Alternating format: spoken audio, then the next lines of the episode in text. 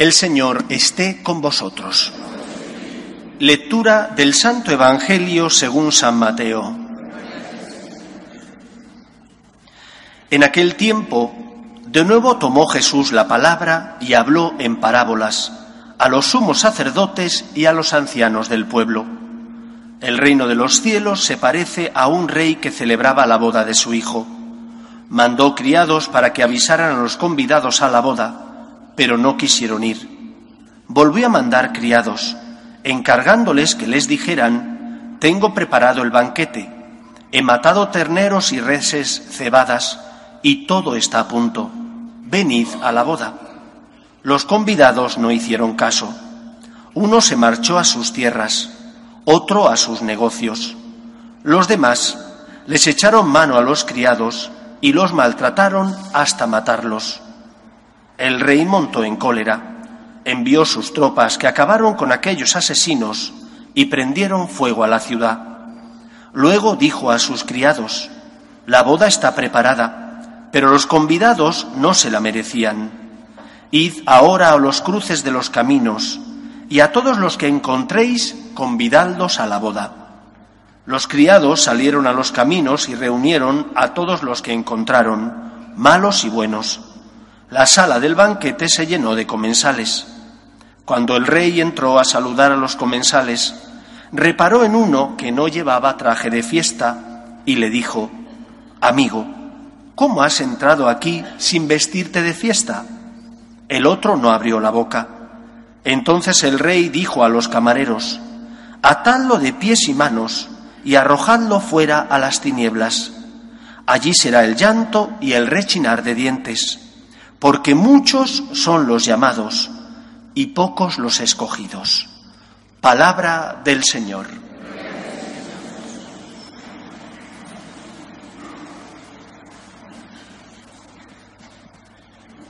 Este verano tuve la oportunidad de leer un libro escrito por Julián Marías, desde mi punto de vista, modestamente, desde mi punto de vista, el filósofo más importante sobre todo del siglo XX que ha dado nuestro país.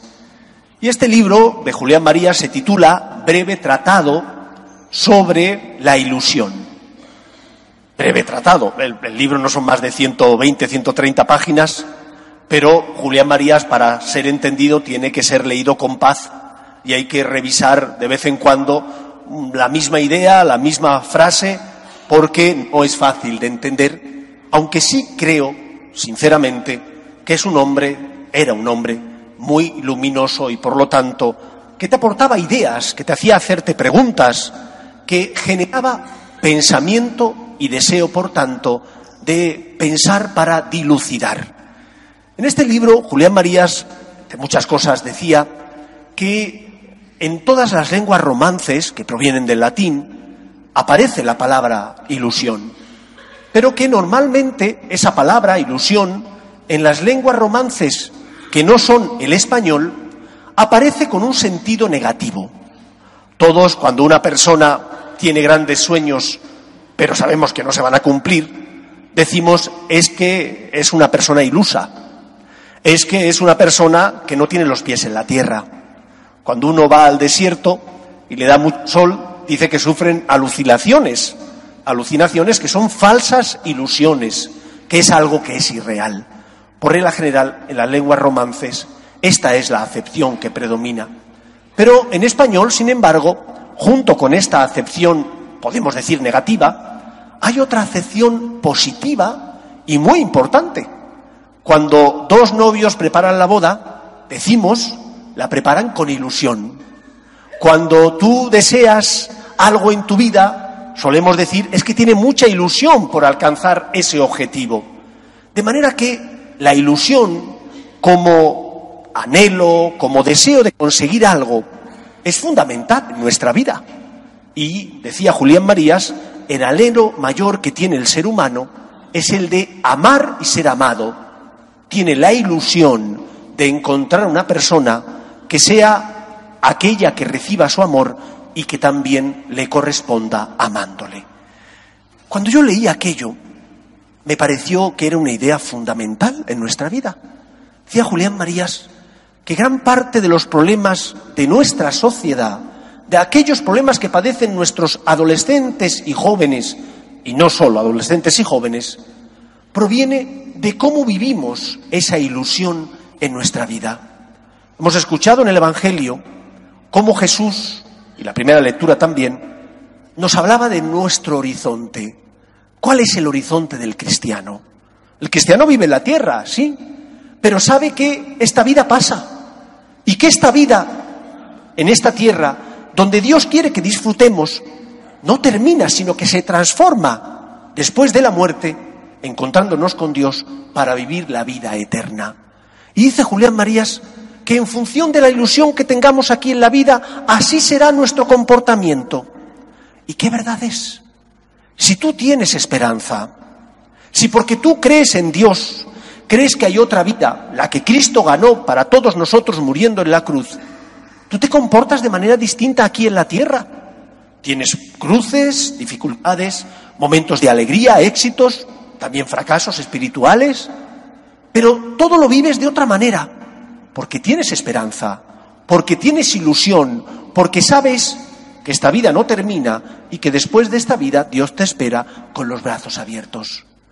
¿Cómo te comportas tú ante los problemas de la vida? Ante las dificultades, ante las cruces. ¿Como una persona que tiene esperanza? ¿Como una persona que tiene ilusión porque cree en Dios e intenta amar a Dios y por lo tanto, cuando tiene dificultades, viene a encontrarse con Él para encontrar en Dios paz y esperanza, pero tiene también un horizonte? ¿O vivimos sin horizonte?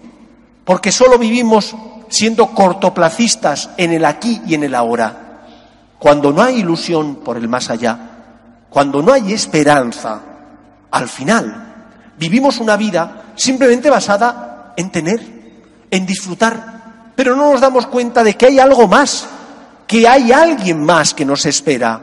Ese es Dios. Esta es la primera enseñanza de este Evangelio. Dios viene a decirte, no estás solo, hay algo más después de aquí. Aun tengas dificultades, ten esperanza.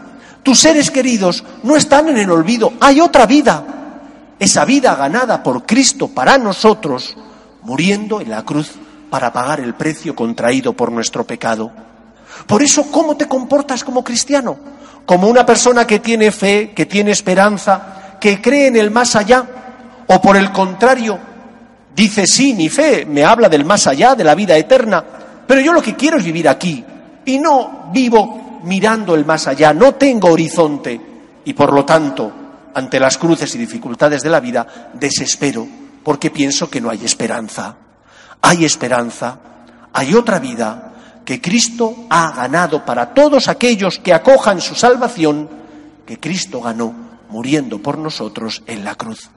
Compórtate, por tanto, como una persona que tiene anhelo, que tiene esperanza, que tiene ilusión por encontrarse con su Padre Dios aquí, pero sobre todo en la otra vida, donde disfrutaremos de su presencia por toda la eternidad. En segundo lugar, como la otra vida todavía no llega, como la otra vida, hasta que el Señor no nos llame a su presencia, no podremos tocarla y disfrutarla. Cristo se queda en la Eucaristía, se queda en ese banquete que es la misa, para que ya aquí en la tierra tengamos su amor, su esperanza y su consuelo. Mediante los sacramentos, pero especialmente mediante la Eucaristía, Cristo te consuela, Cristo te ayuda, Cristo repara tus fuerzas, Cristo te da su amor y por lo tanto su esperanza.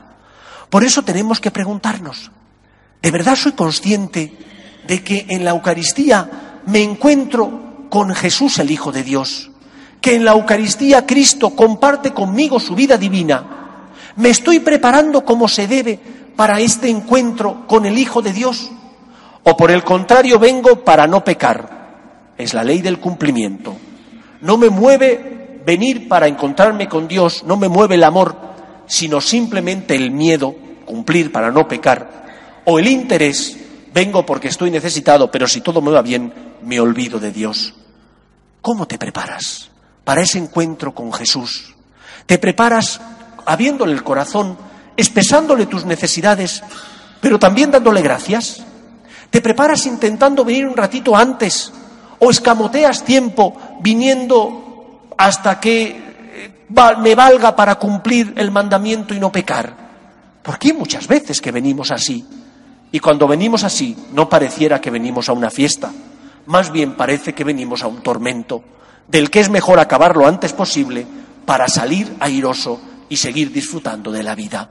La Eucaristía es ya un pedacito de cielo aquí en la tierra, donde me encuentro con Jesús, donde disfruto de su amor, que repara mis fuerzas, que llena mi corazón de esperanza e ilumina mi vida para que distinga el bien del mal.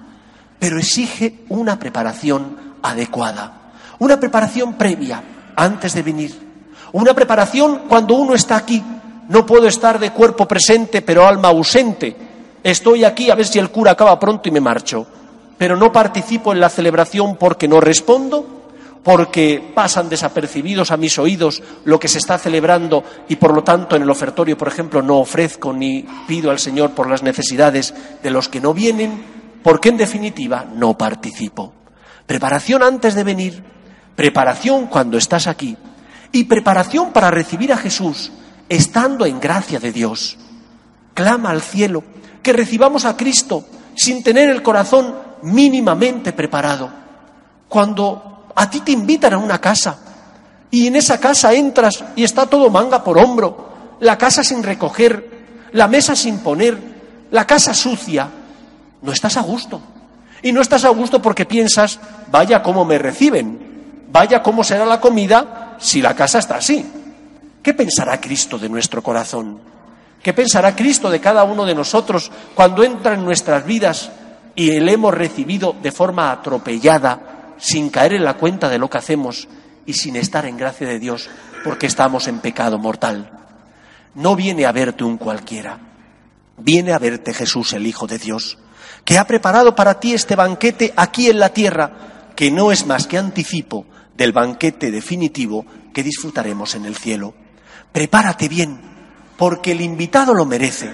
Prepárate bien, porque si no estás bien preparado, el Señor te tendrá que decir que no has traído el traje de fiesta, que no te has preparado debidamente y que a este convite hay que venir bien preparado, aseado y con el traje adecuado que es estar en gracia de Dios.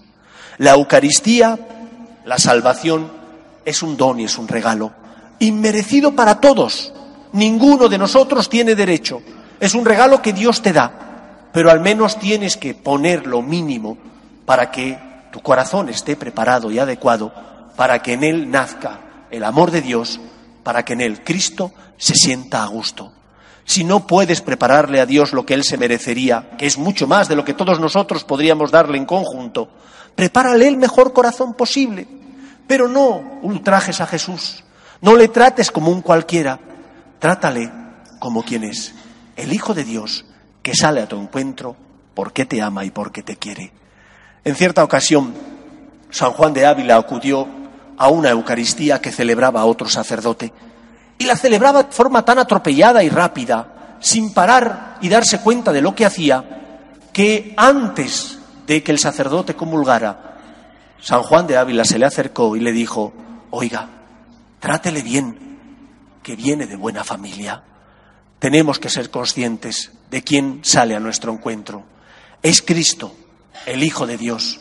No merece que le tratemos de cualquier manera.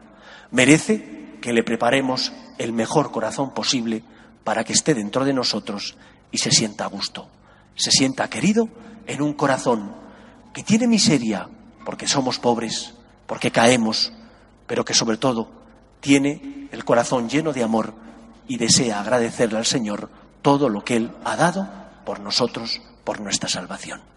Que el Señor os bendiga. Nos ponemos en pie.